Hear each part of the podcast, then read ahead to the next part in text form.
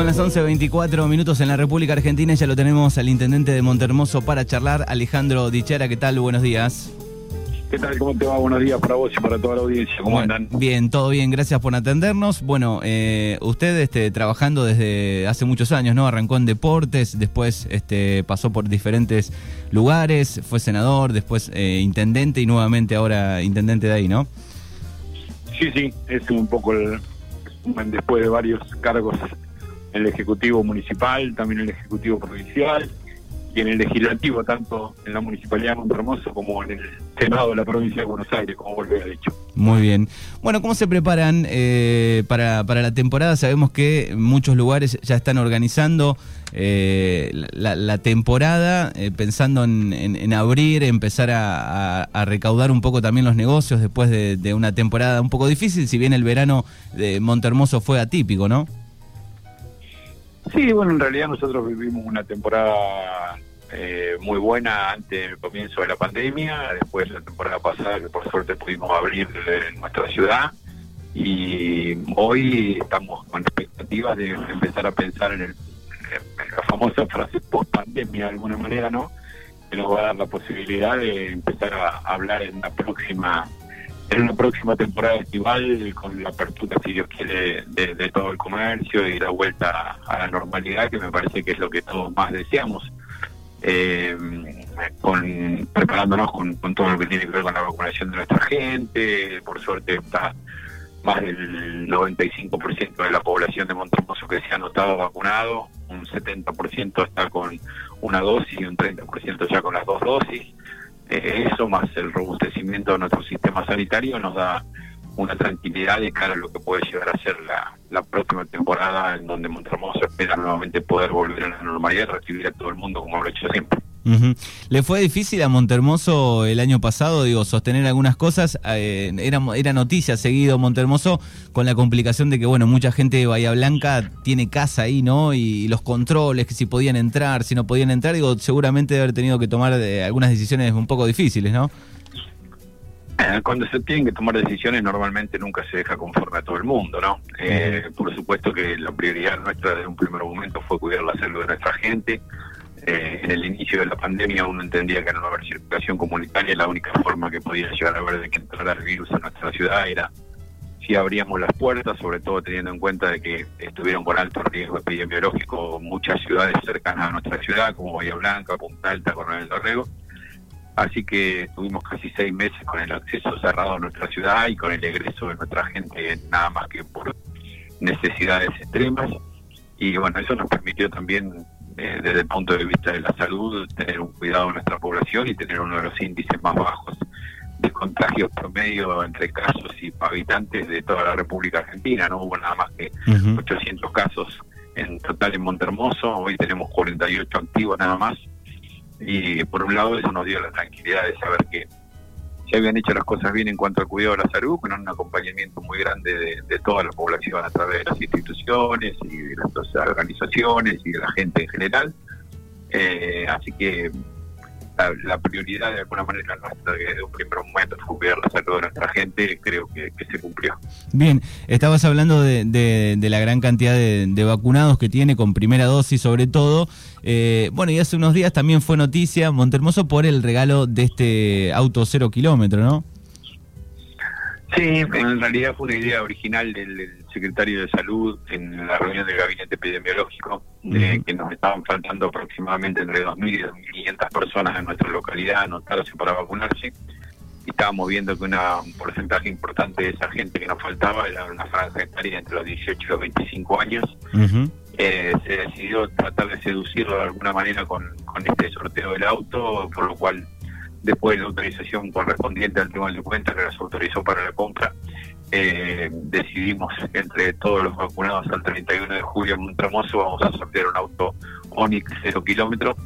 Eh, van a poder participar todos aquellos que estén vacunados el 31 de julio a partir del 2 de agosto en la página oficial de Montramoso que es www.go.montermoso.gov.ar abrir una pestaña y con su número de documento van a tener un, número de, sorteo al lado para participar.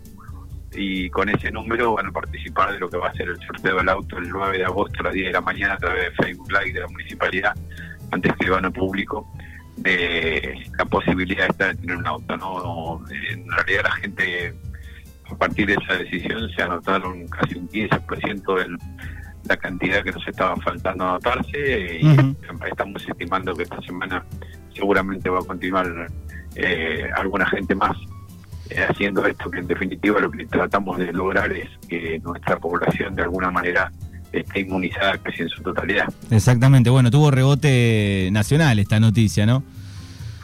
Sí, sí, por fue una, de alguna manera una, pareció una forma novedosa de, premiar a todos aquellos que se habían vacunado y de intentar que incentivar a los que no se habían anotado aún y eso tuvo mucha repercusión nacional, con lo cual obviamente que la inversión hecha a través del auto se ganó en la, publicidad que logra Montermosa instalándose con, con su nombre en el contexto nacional a través de esta idea. Muy bien. Bueno, hay elecciones dentro de, muy poco. ¿Cómo, ¿Cómo ve la sexta sesión, Alejandro? ¿Cómo la, la, la, pandemia de alguna manera, la vacunación y la economía van a jugar un papel fundamental en, estas próximas elecciones. Eh, yo tengo una gran confianza de que hay muchísima gente que, que está callada y que va a apoyar a, este gobierno por lo que ha hecho, pensando en el cuidado de la salud fundamentalmente de todos y cada uno en este momento tan difícil que nos tocó atravesar desde marzo del 2020 en adelante. Eh, creo que el segundo semestre del año la, la, situación económica puede llegar a mejorar un poco, hay que tratar de bajar la inflación, creo que queda muchísimo camino por recorrer todavía, pero también entendemos de que eh, de 18 meses de gobierno que se llevan, prácticamente 15 se estuvo en pandemia y hemos recibido un país que estaba endeudado por para varias generaciones, ¿no? Una toma de préstamo final de gobierno de Macri al Fondo Monetario Internacional de casi 44 mil millones de dólares que lo utilizaron para intentar ganar las elecciones y la gente aún así le dio la espalda, eh, con promesas incumplidas de un gobierno que pensaba para pocos y que creo que el, peronismo vino de alguna forma a, suplir esta falencia, a tratar de volver a ordenar nuevamente el país, a tratar de pensar en una Argentina productiva, que genere mano de obra, que genere trabajo, sobre todo que tenga en cuenta a los que más necesitan y que sea un país inclusivo. Y bueno, eso es un poco lo que se va a poner en juego en estas próximas elecciones eh, legislativas y es en donde esperamos que los llevemos nosotros los mejores hombres y mujeres que representen a la gente para que la gente nos acompañe tanto a nivel nacional como a nivel provincial y en cada uno de los distritos donde somos gobierno. Sí, digo, la, pensaba en la, en la pandemia, digo, eh, complicó la imagen de, todos los mandatarios en, todos los países, ¿no? Pero eh, algunos han optado por este mirarlo de otra manera, el virus, no sé, el caso de Brasil, digo, que, lo trató de otra manera. Eh, y, y en estos últimos días bueno, se pone un, poco en, mesa, en tema, ¿no? Eh, si, si, estuvo bien, estuvo mal, este, las medidas tomadas, pero con el diario del lunes siempre es fácil, ¿no? Este, y, y, la, y la pregunta va hacia el lado de, bueno, ¿cómo ves a, la oposición, ¿no? Este, agrandando un poco la grieta, cómo ves eso?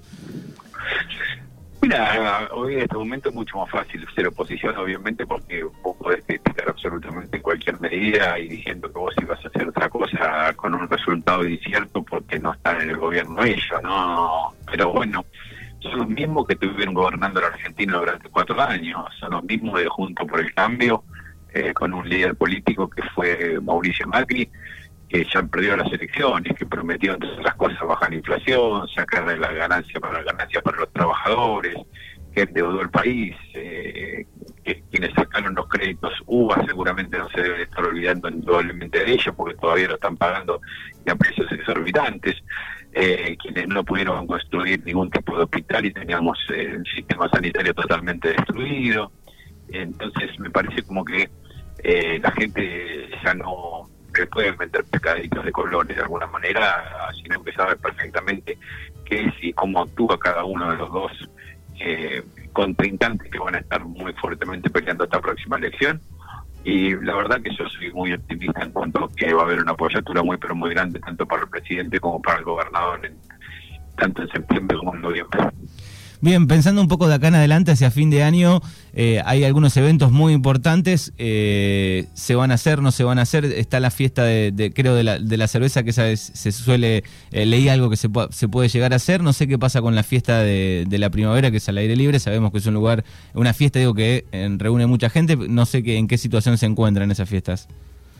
No, nosotros estamos pensando únicamente en la posibilidad de inaugurar temporada con la fiesta de la cerveza el segundo fin de semana de diciembre. Todos los demás eventos de acá hasta diciembre van a estar suspendidos por la masividad normalmente de los espectáculos que se realizan en Montermoso.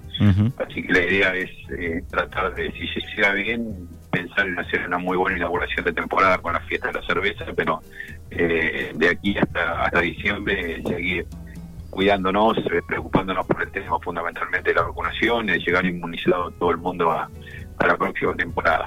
Esa es un poco la, idea general que tenemos. Bien, y para aquellos que en estos días o, de acá en adelante, digo, quieren eh, entrar o disfrutar de un fin de semana o en la semana en Montermoso, digo, ¿qué requisitos eh, tiene que tener?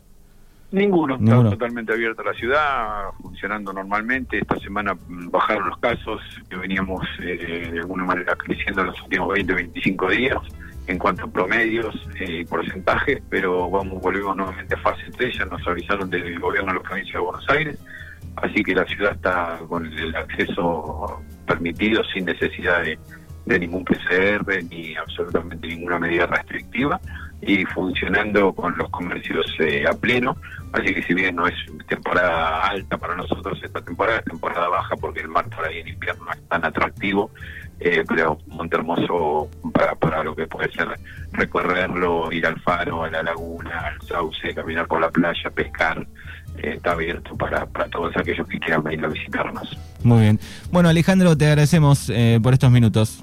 No, por favor, un abrazo grande, hasta luego. Hasta luego. Las 11.36 minutos era el intendente de Montermoso, Alejandro Dichara, aquí en Mañanas Urbanas.